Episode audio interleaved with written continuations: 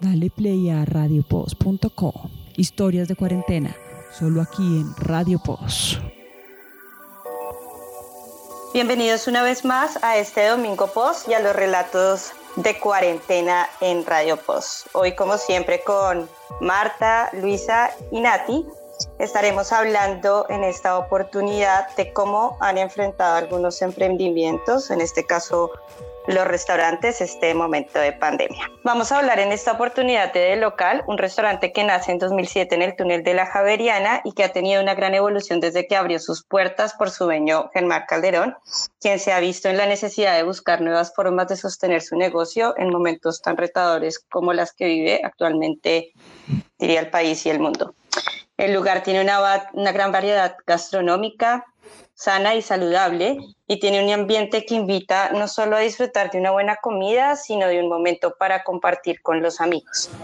Eh, este local tiene una aérea familia y sé que era muy conocido por las personas que vivían y estudiaban alrededor de la Javeriana en Bogotá. Así que escuchemos a Germán, dueño del local, hablar un poco de cómo afrontó la pandemia.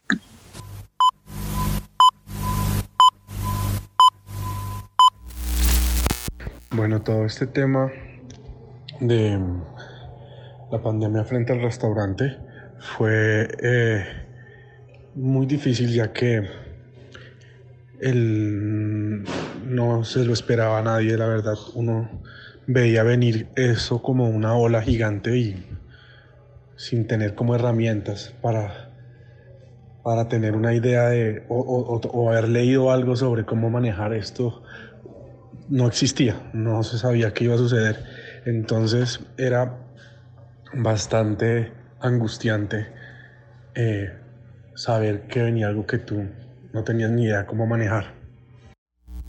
Yo en algún momento alcancé a ser uno de los incrédulos que pensó que tal vez eso no llegaría acá, pero cuando parpadeé ya me di cuenta prácticamente que íbamos a entrar en la primera etapa de de la cuarentena que iba a ser como una medida simplemente eh, como una prueba, pero ahí me di cuenta que desde ahí eso no, no iba a pasar. De ahí en adelante, en realidad, iban a cuartelar a todos.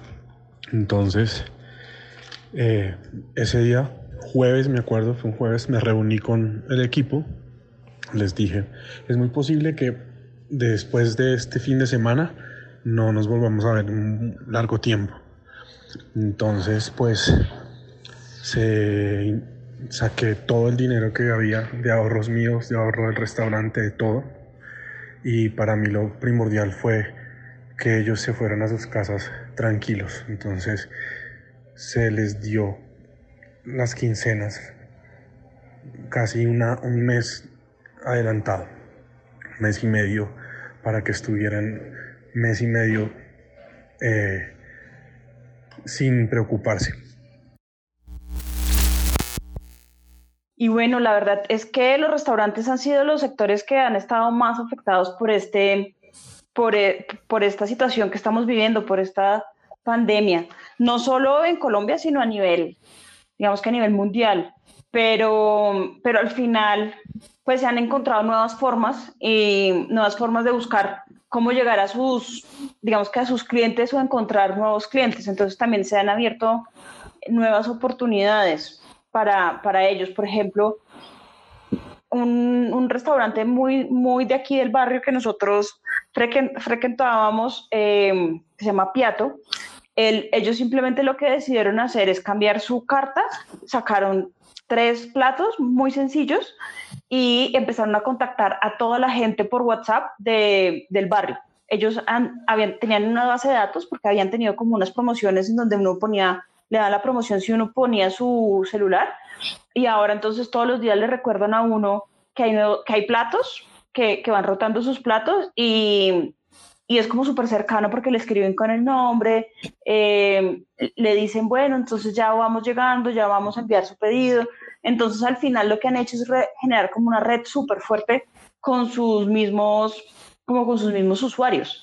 Y estos usuarios, eh, si uno recomienda a alguien del barrio a que también compren, eh, les dan, le dan a uno un descuento digamos que así es como una forma en, la que han expandido y pues no sé hasta qué punto les dé para, no sé si ganen lo mismo que ganaban antes, pero al final les da un poco para sostenerse.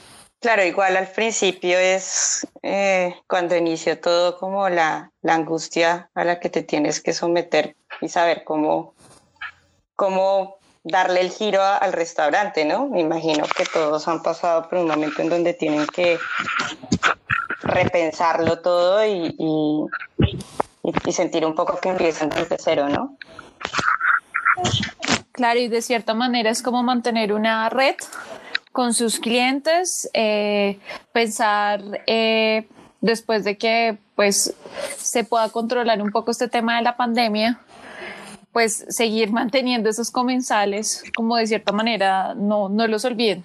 La cosa más es que pues uno tiene que pensar en todo el equipo de trabajo de uno. Puede que hayan emprendimientos muy pequeños con dos o tres empleados, pero puede que hayan otros que en un grupo más grande de personas y eso es una responsabilidad muy grande. Yo creo que al final uno antes que preocuparse por sí mismo empieza a pensar en todo lo que va a pasar con el equipo de uno. Y creo que esa es una de las preocupaciones, no solo de local, sino de, de todos los emprendimientos en general y, y hablando particularmente de los restaurantes de un, de, un, de un, montón de personas en diferentes labores que, que, definitivamente necesitan de su trabajo, no es algo que puedan hacer desde su casa, no es algo que se pueda hacer en trabajo remoto, entonces es un tema bastante complejo para ellos. Y adicional de local, está en una zona en donde, pues como por ser una zona de, de estudiantes y de hospital universitario, pues había un flujo de gente gigante que en algún momento llegaba la hora del almuerzo y pues buscaban restaurantes ahora esa zona está muy sola. Digamos que lo más cerquita es Chapinero, que es pues donde la gente está, pues, que vive ahí y pues que, que, que es como un, como gente que puede consumir posibles clientes, pero no está el flujo de gente que había antes en la Javeriana. Y bueno, entonces sigamos con, con la historia de Germán. Él ahora nos contará cómo logró solucionar este, este problema, pero pero digamos que no fue fácil y hasta pensó que no iba a durar más de dos meses en esta situación.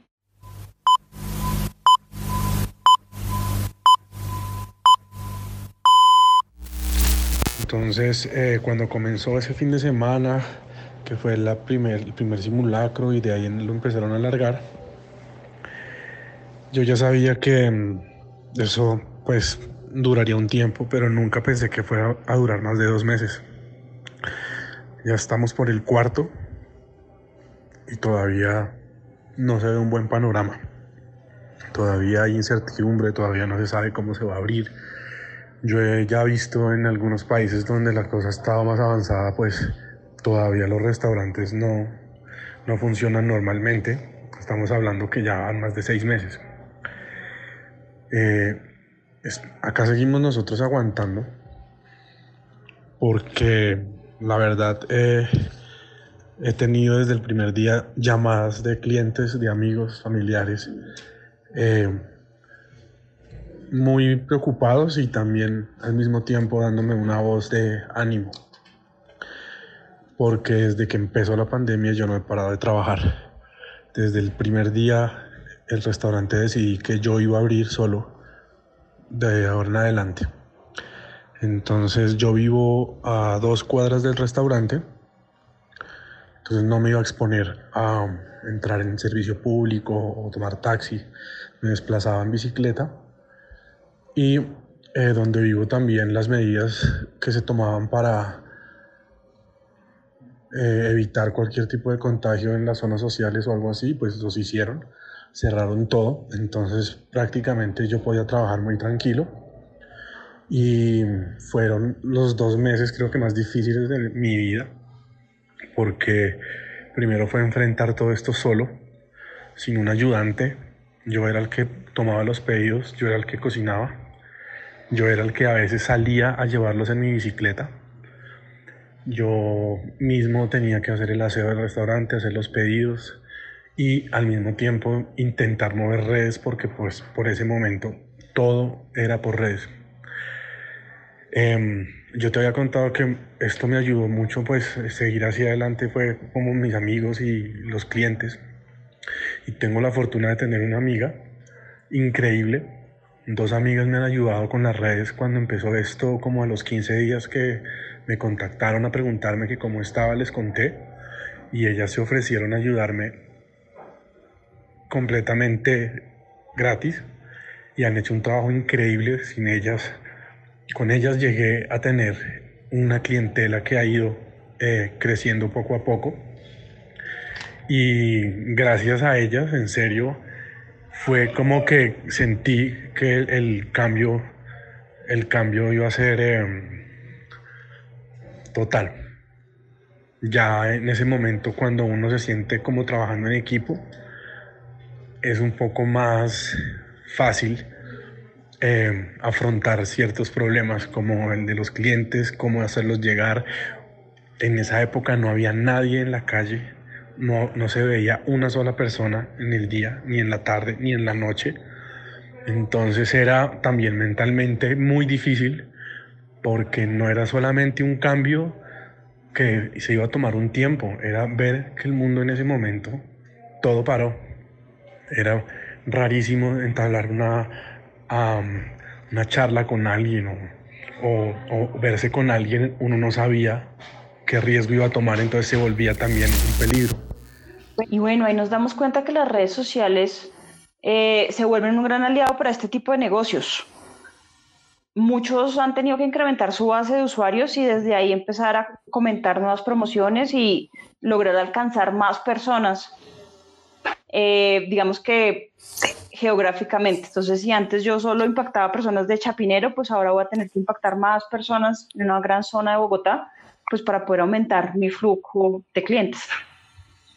Claro, pero también es súper clave lo que él dice ahí, que, que al principio tuvo que empezar a trabajar eh, completamente solo y cuando sus amigos empiezan como a darle sustento, él empieza a sentirse un poco más eh, como equilibrado, por decirlo de alguna manera, para poder soportar el negocio y, y, le ayudan en las redes sociales, como tú le dices, Marty, para, para poder empujar, ¿no? Poco. Y cómo afrontar ese cambio en su trabajo, porque al final eh, trabajar con las personas es lo que hace también el trabajo llevadero, ¿no? Y, le tocó afrontarlo prácticamente que, que solo hacerlo todo. Sí, además vemos que hay noticias en donde vemos que cada vez eh, los restaurantes han tenido que cambiar sus cartas, cambiar hasta su enfoque culinario. Restaurantes como, por ejemplo, El Cielo, que era un tema muy de experiencia, ha tenido que migrar esa experiencia a otros, a otros espacios ya desde casa. Entonces, digamos, es, es, muy duro y adicional a eso, pues no solo ellos se tienen que acostumbrar, los dueños de los restaurantes, sino nosotros como usuarios también, a, pues a, estos nuevos, a estos nuevos servicios. Entonces, pues al final creo que también es un tema del usuario, de nosotros como usuarios, querer apoyar a restaurantes locales que, pues que han tenido que, cambiar un poco su modelo de negocio. ¿Ustedes, chicas, han incrementado su consumo, o sea, sus pedidos por, por internet, o, o se han ido más hacia el lado de, de cocinar en casa, que también ha sido un boom? Bueno, yo creo que ha sido en mi caso como dividido. Mayoritariamente cocinamos eh, aquí en mi casa, nos apoyamos eh, entre mis papás y yo, pero a veces como el fin de semana o el viernes decimos como no pidamos algo porque ya no queremos como cocinar más y lavar más platos. Entonces hemos estado ahí pidiendo como eh, domicilios, no muchos, pero ahí también apoyando un poco la causa de estos restaurantes. A mí me ha pasado al revés y es que entre semana, con todo el trabajo que hay que entregar y todas las cosas que me van pidiendo, se me va el tiempo y no alcanzo a cocinar nada. Entonces como que la mejor solución ha sido de vez en cuando hacer algunos pedidos y yo creo que al final sí he subido más como lo que he pedido de comida, pero entre semana, porque ya el fin de semana tengo el tiempo para cocinar, mientras que entre semana hay días que se me facilita y hay días que es totalmente imposible, que tanto mi pareja como yo estamos trabajando al tiempo y no alcanzamos ninguno de los dos a, a cocinar nada. Entonces es un poco desastroso, pero ahí es donde lo salvan a uno estos restaurantes. Sí, digamos que en, mi caso yo, a mí me pasa igual que, que Nati, pues porque tengo, estoy, estoy con mi mamá y pues mi mamá me ayuda mucho en temas de, por ejemplo, el almuerzo. Entonces nos dividimos, ella hace el almuerzo y yo hago la comida, cosas así. Pues porque obviamente por temas de trabajo uno lo coge el día y, y ya no almorzó. Pero fines de semana sí tratamos como de apoyar algunos eh, restaurantes como que sean amigos, restaurantes que uno siempre iba o algo así, para, pues para evitar que, que cierren, porque son restaurantes que a uno le gustan mucho y que y pues que no quisiera que, que, eso pase. Por ejemplo, conozco el caso de cerca de del Pantera, que es un restaurante de tacos. Ellos son jóvenes, ellos llevan como, como cuatro años en el mercado. Eh, y, y ahora tuvieron que cerrar, entregar el local, bajar el, como dijeron en redes sociales, bajar el aviso, pero están entregando pedidos desde, desde una cocina, desde una cocina oculta. Entonces, al final, pues siguen, siguen desde redes activando a la gente, la gente les sigue pidiendo, eh, pero pues ya no tienen el lugar, el lugar, el punto fijo. Y dicen que cuando ya todo se normalice, pues que seguro no podrán volver a ese mismo local que tenían antes, pero pues que el Pantera va a seguir viviendo en cualquier otro lugar y que eso les ha fortalecido un montón su marca, porque antes la marca era su espacio, porque ahí ponían música y los, el chef hablaba con los comensales, porque era un lugar muy pequeño y muchas veces llegaba el dueño también a tomar tequilas con los comensales, entonces se generó como un ambiente muy amigable. Ahora eso no pasa porque es, pues porque es en domicilios, pero entonces ellos dicen que eso ha ayudado a fortalecer la marca y que la gente que antes iba les pidan más, pues precisamente como por, por sentir ese apoyo a su restaurante local. Bueno, ¿y sabes si algún restaurante conocido de esos de, de los barrios o de, de amigos eh, tuvieron ayuda, ayudas del gobierno o ni idea? Pues mira que mm, hay un café que se llama Gatos y Blues en la Soledad, eh, que lo conocí porque ahí fue donde yo adopté mi gato. Y pues ellos hace como un mes comentaron en sus redes que habían decidido cerrar el restaurante porque a pesar de que habían hecho un crowdfunding, eh, pues para tratar de seguir manteniendo la, la nómina de sus empleados eh, y bueno, el cuidado de los gatos que tienen en Gatilandia no, no fue posible ni con domicilios porque no cubrían el 5% pues de los gastos. Eh, también recurrieron a este auxilio que había propuesto el gobierno para pagar nóminas, pero a ellos no, no salieron beneficiados, eh, fueron a un banco a pedir un crédito y tampoco les dieron. Probablemente es porque ven que los restaurantes es como eh, probablemente hubo un cliente en riesgo y pues ellos también analizando un poco como todas las medidas que tienen que tomar y la inversión que hay que hacer, pues realmente como no justifica para un espacio tan pequeño como el que ellos tenían. Entonces, pues fue un poco triste pues leer un poco como, como un negocio este pues que también ayudaba a gaticos de la calle, eh, pues por ahora cierra sus puertas y pues están mirando cómo pueden seguir un poco ayudando pues a estos animalitos. Pero yo creo que así hay varios eh, restaurantes que no, no han tenido como eh, un apoyo pues real por parte pues del gobierno, entonces pues van un poco hacia hacia la clausura, ¿no? Como el caso también de, de, los hermanos Rausch que tienen pues 11 restaurantes en todo el país y pues ya decidieron cerrar 5 definitivamente porque pues tienen una nómina aproximadamente 200 empleados que no pueden mantener con solo domicilios y pues a eso súmale, como también contaba el dueño del local, pues hay que pagar no solo sueldos, sino también arriendos, eh, proveedores, servicios públicos y pues son gastos fijos que no, no se alcanzan a cubrir y pues que llega un momento que hay que tomar como decisiones difíciles y más que parece que la reapertura de restaurantes en Bogotá todavía se demora un poco.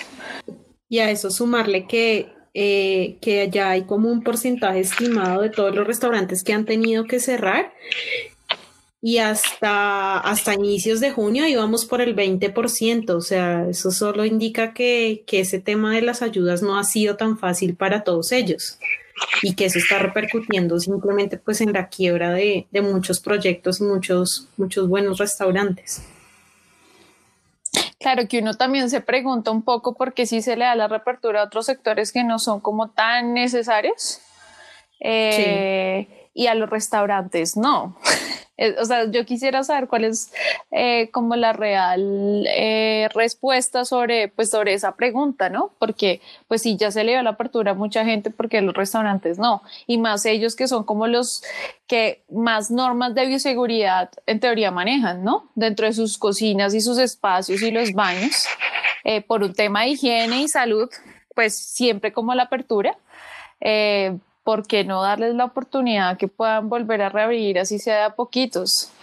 diría yo, porque pues realmente es un sector que mueve muchos empleos, una fuerte economía, pero estamos como, no sé, pienso mucho en, en, esas personas porque realmente son proyectos literalmente de vida que se están viendo afectados pues por decisiones que uno pues hasta el momento pues por mi parte no entiendo eh, por qué no se les ha dado la reapertura. Eh, uno entiende pues como todo el cuidado que se tiene que tener pero pero pues igual hay que hacerlo. O sea de alguna manera tenemos que enfrentarnos al tema del virus con todas las condiciones claramente. Sí, a mí también me llama la atención porque eh, yo que vivo en Uruguay, por ejemplo, primero abrieron los restaurantes, eh, digamos que con, con ciertas restricciones de horario, pero ellos abrieron antes que los centros comerciales y según entiendo en Bogotá los centros comerciales ya abrieron, donde puede haber en el centro comercial, digamos que un foco más alto de, de infección del, o de transmisión del virus, ¿no? Pero sí es un punto que no, yo tampoco he entendido mucho cómo es el tema de la desescalada, que bueno, creo que van a volver a cuarentena total, pero pues sí, tampoco lo, lo entiendo mucho ahí. Y sobre todo siendo un sector que sí o sí emplea mucha gente, porque es que no existe un restaurante que tenga un solo empleado. O sea, a no ser que sea, digamos, que un carrito de como un carrito de perros o algo así. Pero al final, un restaurante mínimo, mínimo tiene tres empleados. Entonces, digamos que es, y pues los grandes obviamente tienen muchos más. Entonces, es un, es un sector que emplea muchísima gente.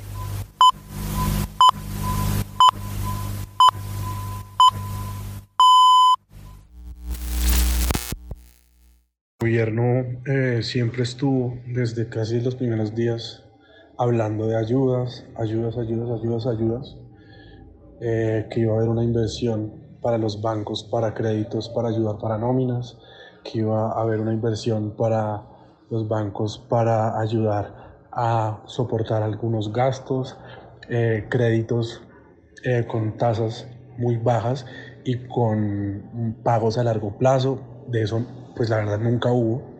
Yo siempre estuve detrás de eso, todo el tiempo. Tenía toda la documentación al día, todo lo que pedían hablé con todas las entidades que el, el, mismo gobierno decía, mismo presidente decía, nunca tuve una, nunca. La primera ayuda que llegó fue la ayuda del 40% del, de la nómina, pero para eso ya habían pasado casi más de dos meses, casi tres, la verdad, y pedían que uno tuviera la nómina completa y pagarla pagar para fiscales, haber tenido, no haber despedido a nadie, o sea, en serio, era muy pocas empresas llegaron a ese punto.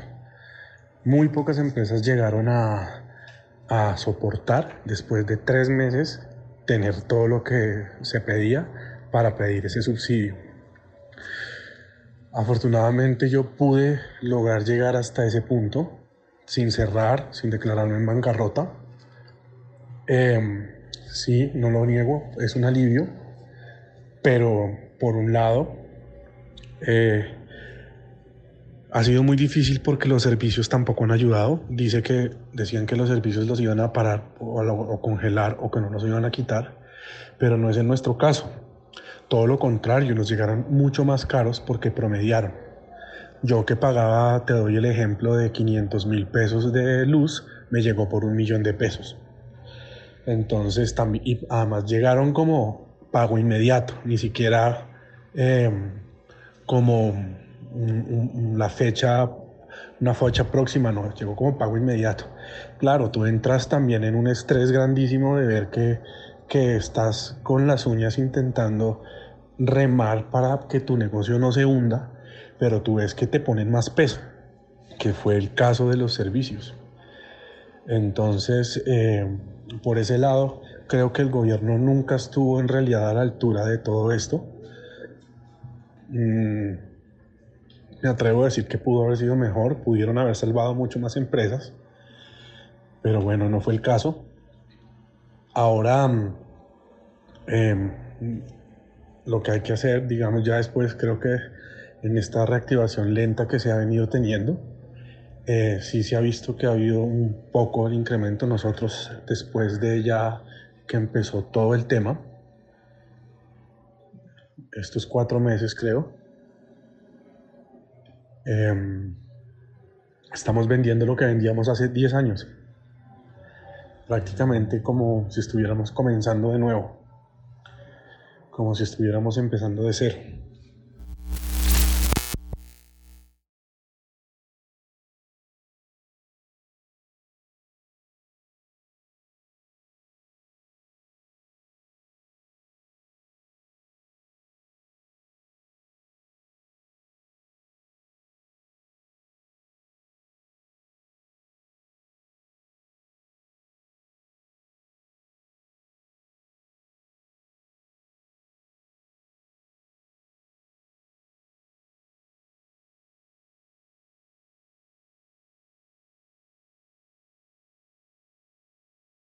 Bueno, y, más allá de, lo difícil que, como dice Germán, es, lograr tener una ayuda del gobierno y, los subsidios, también es increíble que los, que los servicios empiecen casi a triplicarse, ¿no?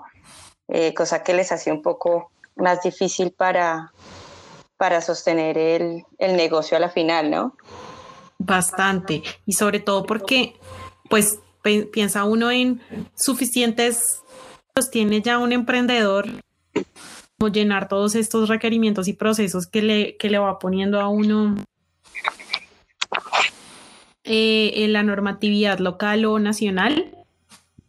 Ahora encima tienen cómo responder a, a, a una alza en los servicios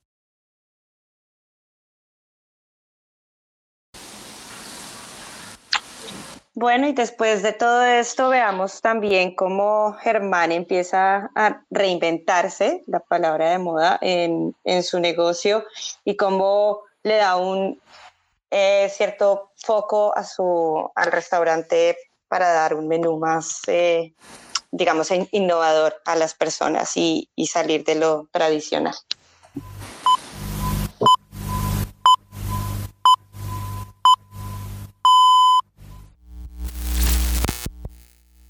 Mí la clave en todo este momento, para cualquier negocio o para cualquier situación que envuelve todo el tema, era no parar de trabajar.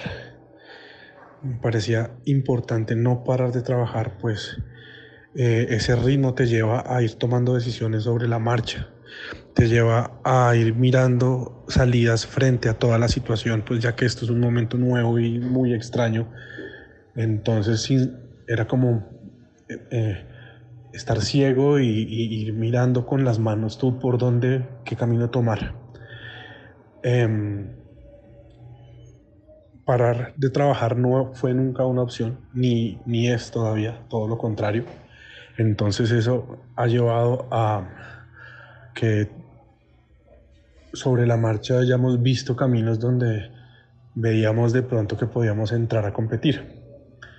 Eh, uno de nuestros, pues una de las cosas que más me ayudaron a mí ahorita es que me puse a hacer recetas que la gente o no hace en la casa o les da pereza preparar o no consiguen muy fácil. Entonces yo no iba a competir con pizzas, hamburguesas, ni sándwiches, ni, ni nada de eso, porque la competencia por ese lado era a muerte y la gente empezó a pedir muchos domicilios desde los primeros días. Y, pero al mismo tiempo la gente cocinaba un montón. A la gente se le abrió siempre la posibilidad ahora de tener un horno de, de aire caliente que le preparaba un montón de cosas. Entonces la gente prefirió también empezar a cocinar en su casa.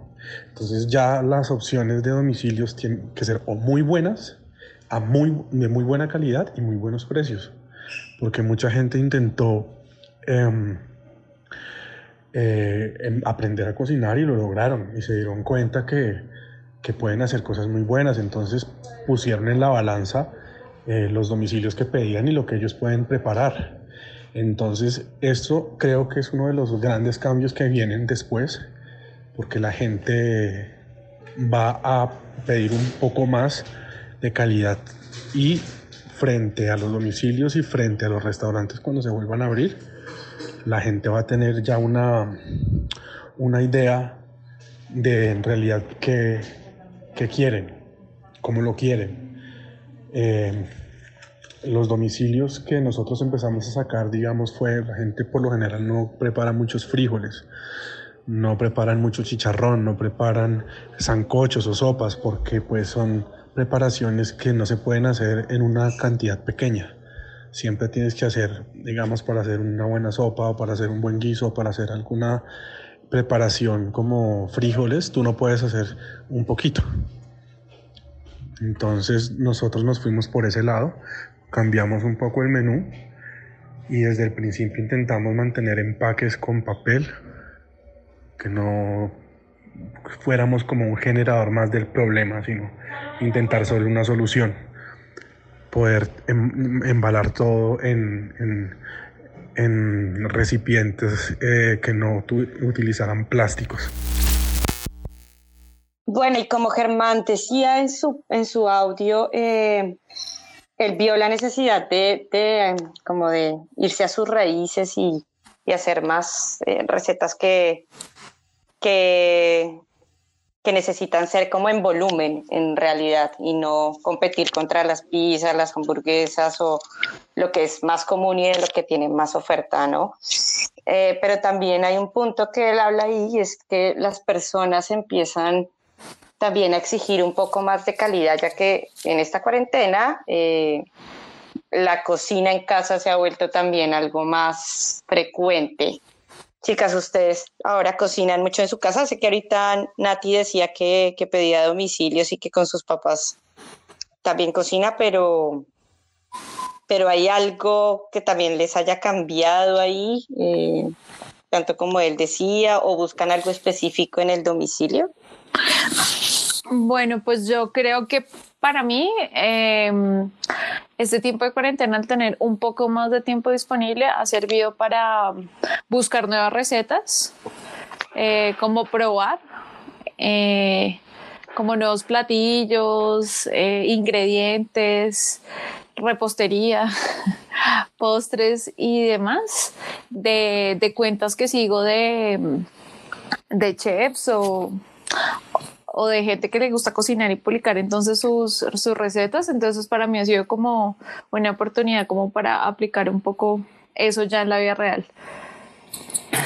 Sí, no, en realidad yo también he, cocinado más, he aprovechado para cocinar más y además que siento que el domicilio es difícil, el domicilio tiene su, su, digamos que su logística. Entonces, pues una pizza es mucho más fácil que llegue bien ya las los negocios de hamburguesas han como que se han organizado un poco mejor para que sus papitas eh, lleguen separadas y no lleguen tan frías. Muchos eh, restaurantes de hamburguesas el tomate y la lechuga lo ponen aparte para que el pan no se ablande. Entonces digamos que el tema de hamburguesas ya, ya ha refinado mucho la logística de domicilios, pero restaurantes en los que generalmente no se hacían domicilios es muy difícil, muy difícil la logística. Entonces, toca buscar los recipientes, ahora no hay tantas formas de encontrar, entonces es mucho icopor. Eh, digamos, si es un tema de sopas, pues todo tiene que ir súper hermético y es difícil llevarlo. Si es un tema de postres, pues tratar de que el postre pues no se, no se dañe. Entonces, al final el domicilio no es un tema tan fácil y, y a no, no todo el mundo le gusta la experiencia la experiencia del domicilio. A veces, pues obviamente por temas de logística llega frío, hay, hay platos que es más fácil que otros hacer un domicilio, pero pues en general el domicilio para alguien que no esté organizado como, como restaurante de domicilios, es, es una tarea bien difícil. Sí, ahí un poco Germán comentaba lo de los empaques sustentables, ¿no? Porque, como él decía, no quería generar más problemas, por decirlo de alguna manera, al medio ambiente y, y también buscó una forma de, de, ayudar en esa parte, ¿no? Pero, pero yo creo que sí, esa logística impacta muchísimo en el restaurante. Al final tienes que cambiarlo todo en pro de, de dar un buen servicio al final, ¿no? Y aprender muy rápido. Entonces, no es como que te puedes tomar un mes en aprender cómo llevar el domicilio, sino que en dos o tres entregas tienes que aprender si esto funciona o no funciona y ir cambiando muy rápido.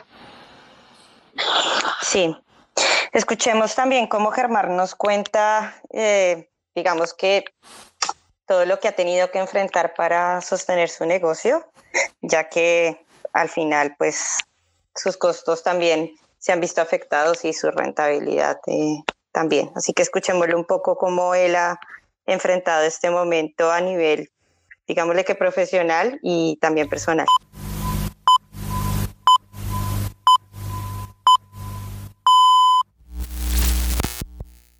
Eh, la clave en todo este momento, para cualquier negocio o para cualquier situación que envuelve todo el tema, era no parar de trabajar.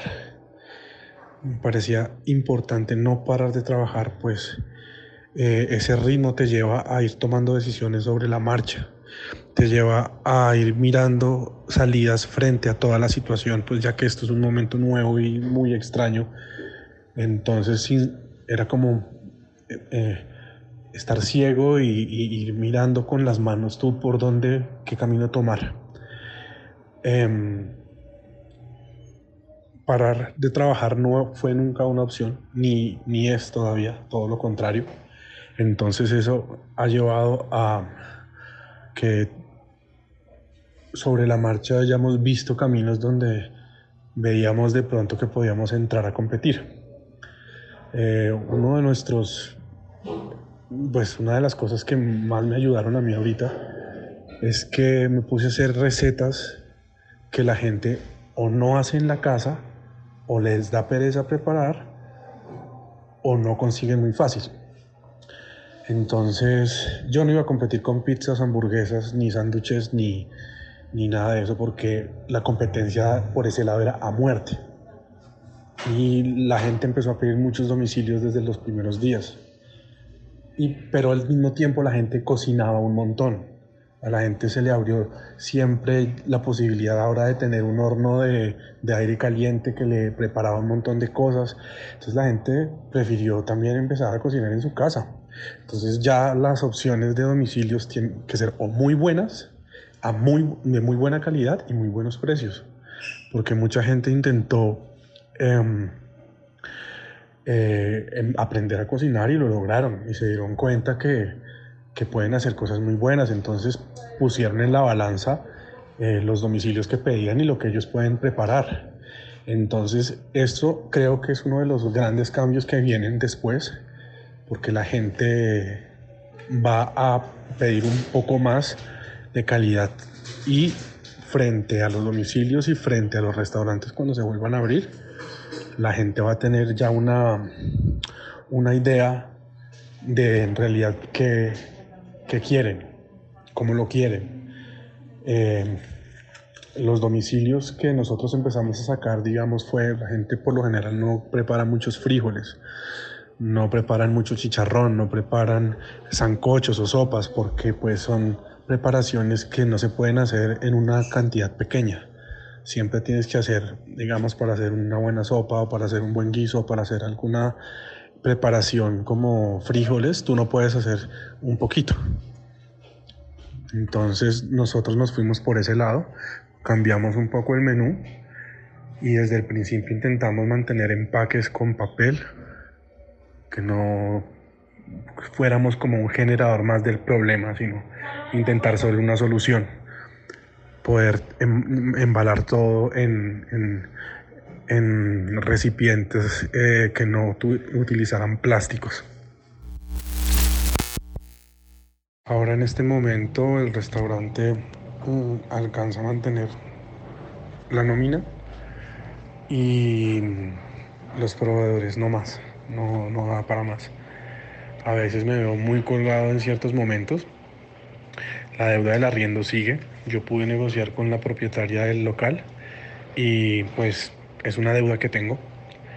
También me tocó negociar con la dueña donde pago mi arriendo en donde vivo.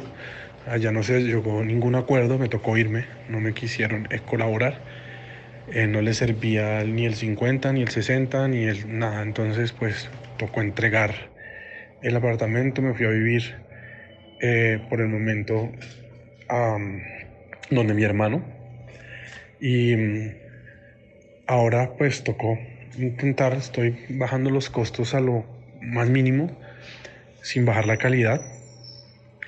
Las operaciones del restaurante eh, han salido un poco más costosas porque el, la operación de domicilios no es, no, es costo, no es económica. Es bastante costosa ya que no estoy eh, comprando icopores ni plásticos, que es lo más económico. Estoy comprando eh, todo, intentar que sea ecológico, green packs, bolsas de papel y utilizar lo menos posible envolturas plásticas. Eh, me conecté con empresas colombianas que eh, trabajan todo el tema de, empaques como Geopack y que trabajan como con caña, me pareció muy chévere. Al inicio pensé que no iba a funcionar, pero, pero creo que la gente lo valora mucho. Y entonces esto hace que un domicilio no, no sea muy económico. Eh, también tener a una persona con moto e intentar que tenga todo es muy, muy, muy, muy difícil. No baja de millón quinientos mensuales.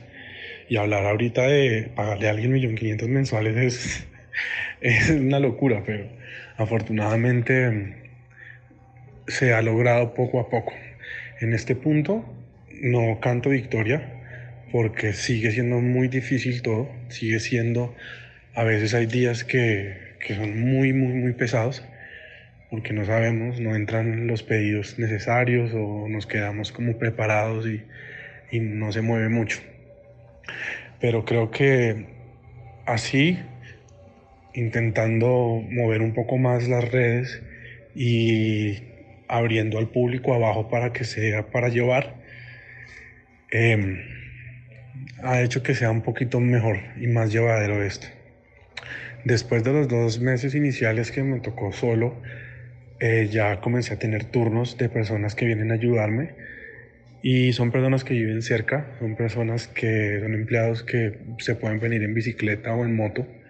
Entonces, pues para mí lo primordial siempre ha sido que ellos se cuiden un montón, su salud y la de sus familias. Eh, los que ya viven un poco más lejos, que sí les toca tomar transporte público, están viniendo al restaurante dos veces por semana.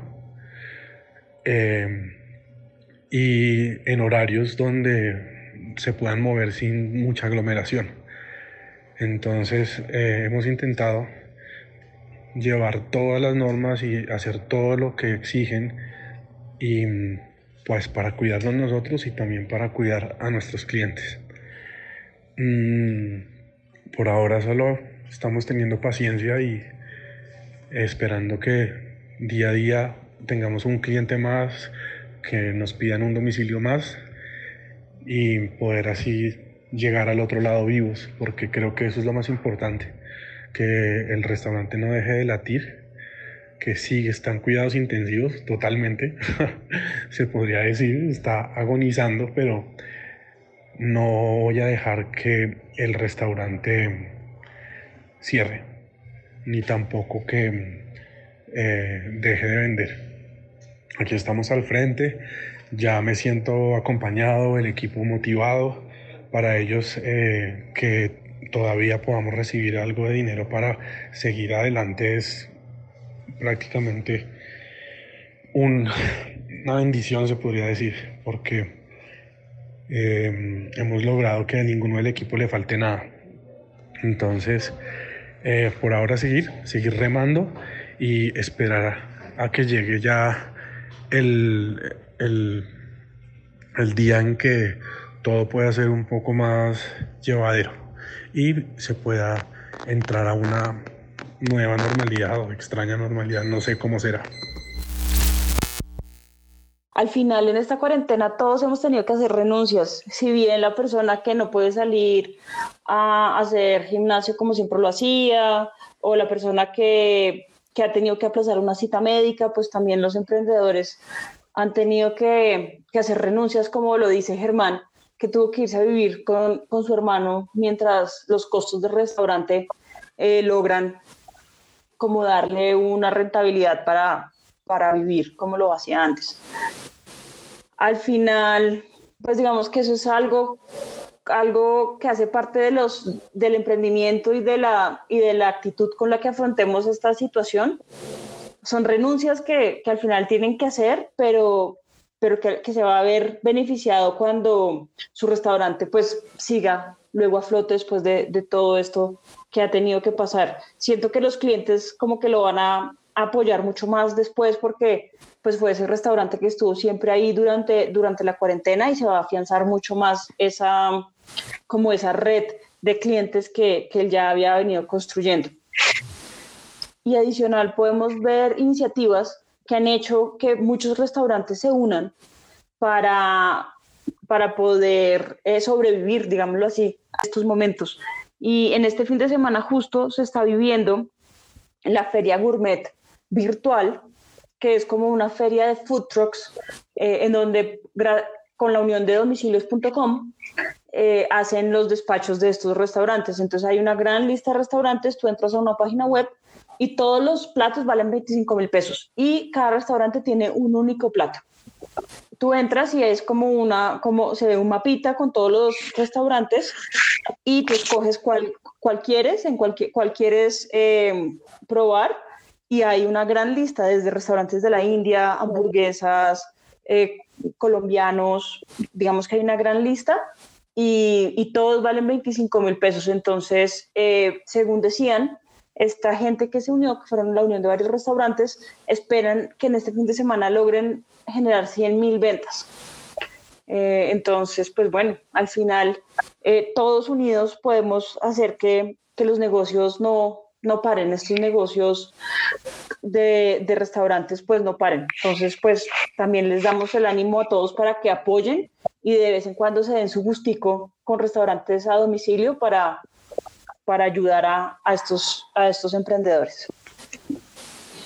Sí, la idea es que estos negocios no dejen de latir y que sigan o que puedan sobrevivir este momento que definitivamente pues nos va a marcar a, a, todos, ¿no? De diferentes maneras. Todos hemos tenido que afrontar esta situación desde nuestra, desde nuestra vida profesional, personal, pero, pero bueno, como que será inolvidable. Ojalá la gente también les dé una mano, como dices tú, Marti, y, y se dé un gusto, pero no al de pronto al restaurante de siempre, sino de pronto un fin de semana cambie y le dé la mano a otro que no, que es nuevo y que es emprendedor y que está tratando de, mantenerse. Eh, chicas, si ustedes tuvieran alguna anécdota uh, por ahora con, con esta cuarentena, con algún domicilio que les haya marcado. No, por ahora no. No, pues en realidad, en realidad, no, en realidad no, en realidad, no, no. A mí solo me pasó una vez que eh, pedí un domicilio acá y le fui a dar como una propina al, al, chico y le di un billete y bueno, cogió y le puso enfrente mío un montón de spray de alcohol y yo quedé como completamente impactada. Eh, eso sería lo más anecdótico que he tenido con un domicilio. Pero escuchemos a Germán que nos cuenta una experiencia que vivió con una de sus clientas y bueno, otras que, que también estuvo en un momento difícil en su restaurante.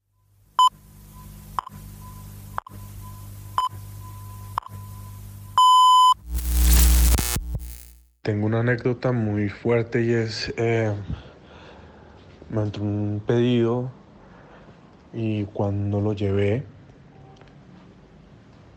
eh, la persona que me lo recogió era una cliente de hace mucho tiempo, que nos conocemos hace casi 10 años. Eh, cuando yo la vi me alegré un montón y ella también y cuando me fue a dar un abrazo y sabía que no podía, como que se frenó y se sentó en el andén a llorar. Llevaba de, eh, como 60 días de confinamiento ella sola, su familia no está acá en, Bogotá. Entonces, claro que esto le ha, ha, afectado un montón. Entonces, me senté con ella ahí en el andén a hablar un rato, pero, pero fue raro no poder dar un abrazo, fue raro no poder agradecer como se debe, fue raro no, no como no poder hacer nada tampoco frente a, a la situación. Lo único que podía hacer yo era pues hacer que comiera rico y, y, que, y que se sintiera al menos en un momento especial ahí. Eh, en esa época a mis clientes les estuve mandando siempre postre de cortesía con una notica de agradecimiento y de ánimo. Entonces, eh, eso fue un momento muy fuerte porque ver que uno no podía, uh, pues a una gran persona como de repente se olvida en un segundo todo lo que está pasando y daban ganas de darnos un abrazo y tampoco se puede ya que es un peligro, imagínate. Entonces, eso fue doloroso. Y otra anécdota es un día que entraron algunos pedidos mientras cocinaba otros y al mismo tiempo ya llegaban unos domiciliarios y al mismo tiempo entraban unos pedidos por la tablet. Y en una de esas algo me pasó, mi cabeza no supo cuál era el paso A, paso B, paso C y me bloqueé. No supe qué hacer, no supe si contestar la tablet, si cocinar, si bajar, si subir. Se me desconectó por un momento todo y me tocó sentarme y pensar como, uff, bueno, aquí ya toca, toca mirar a ver cómo hago para que alguien me ayude. En esa época estaba solo, no tenía ayudantes. Todos mis empleados estaban en sus casas en, eh, pues confinados y ese día me tocó hacer un pare, me tocó parar, sentí que ya no, ya no podía. Eh, mentalmente toda esta situación lo ha puesto a uno eh, de rodillas y mm, pues intenta hacer de corazón todo lo que uno eh, pueda, ¿no? Los restaurantes somos como un... Los que tenemos restaurantes creo que somos personas que trabajamos más por amor que por dinero. Este negocio siempre ha sido bastante difícil y la verdad eh, los que aguantamos es porque el servicio es como una pasión. A mí eso es de las cosas que más me gusta de este negocio. Poder servir, poder reunir, poder generar eh, grupos de gente que se sienten alrededor de una mesa a comer y a disfrutar de un momento con música, con amigos y pues prácticamente eso es lo que ahora está restringido. Entonces ahora estamos prácticamente aguantando eh, física y mentalmente para esperar a ver si algún día estos eh, momentos se pueden repetir, estos momentos de reunirse y de sin ningún riesgo poder eh, tener una reunión, una fiesta, un cumpleaños y hacer lo que más nos gusta que es servir y hacer que la gente pase un rato agradable y feliz. Bueno, después de oír a Germán en este, en este audio nos damos cuenta que los restaurantes pues también se vuelven un sector bien importante en esta cuarentena porque es como la forma de cambiar de cambiar un poco la monotonía porque pues todos los días se nos vuelven iguales, el viernes es igual que el sábado, que el domingo, bueno, sí, es, es impresionante ver también cómo eh, después de escuchar a Germán, a mí me impactó mucho la anécdota con la señora que se pone a llorar en el andén después de no ver tanto tiempo a alguien. creo que han sido momentos difíciles y bueno, volver a ver una cara conocida siempre vuelve a ser como un alivio, ¿no? Y, y bueno, esperar que, que todo ese amor que tiene Germán y todos estos emprendedores que están luchando ahorita pueda, pueda sostener sus negocios y, y podamos pasar este duro momento y bueno, que ellos puedan seguir con su negocio adelante, ¿no? Para cerrar este tema, yo quise invitar a la directora de innovación y emprendimiento de la UTCA, ella se llama Lida Barón, y quise pedirle pues algunas recomendaciones que ella puede darle en este momento a los emprendedores que tienen su, su proyecto de vida puesto en un restaurante y que tienen que empezar a pensar en el futuro. Entonces ella nos da como algunas claves, así nos ayuda a hacer un pequeño análisis de lo que pasa y de lo que viene y de cómo deberíamos anticiparnos. Así que aquí va las sugerencias de Lida. Los emprendedores en esta época de crisis frente a una pandemia que no habríamos podido prever sufren una situación muy compleja porque además de tener que reinventarse tienen que lidiar con las presiones desde la parte económica, ya sea con el pago del arriendo, las nóminas o el tener que despedir a muchos o a todos sus empleados para poder sobrevivir.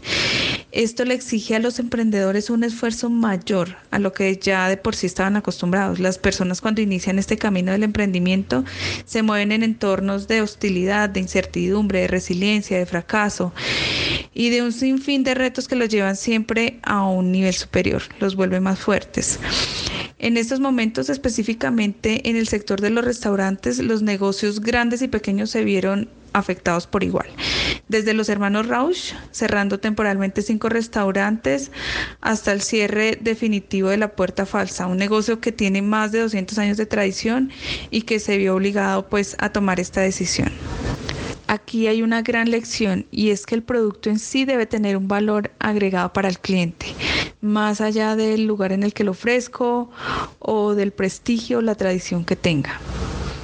Lo importante aquí es volver a calcular de manera rápida la nueva ruta de nuestro emprendimiento.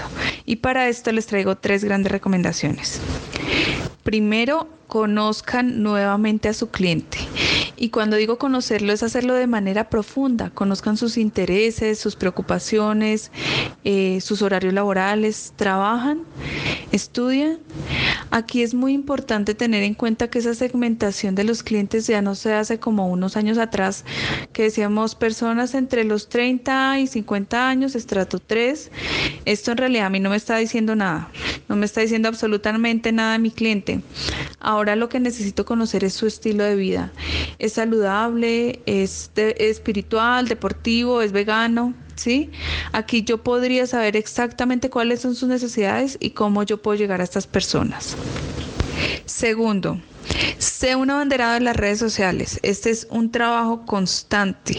Debes tener una comunidad a la que puedas entregar información valiosa para ellos y que no sea solamente de tu negocio, eh, sino como es en este caso, estamos hablando de alimentos, podríamos hablar de comida y todo esto en relación con el estilo de vida que identificaste tiene tu cliente.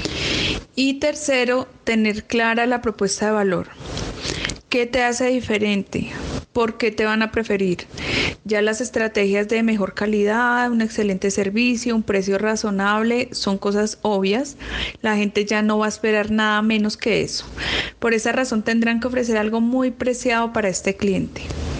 Finalmente y como conclusión, les digo a los emprendedores es que con esta situación se anticipen a los futuros problemas. Ahora que viene para ustedes la reapertura, ¿cierto? Entonces, ¿estamos preparados para esto? ¿Consideran que ya no es necesario todo el personal que tenían y que tal vez haciendo cuentas del arriendo, servicios, trabajadores, su modelo de negocio no es el mismo y necesariamente tenga que cambiar? Y que decían ya no tener de pronto un espacio grande si un espacio más reducido o migrar solamente a los domicilios. Son opciones. Esto será algo que cada uno evaluará en su negocio de acuerdo a la experiencia que han tenido en estos meses.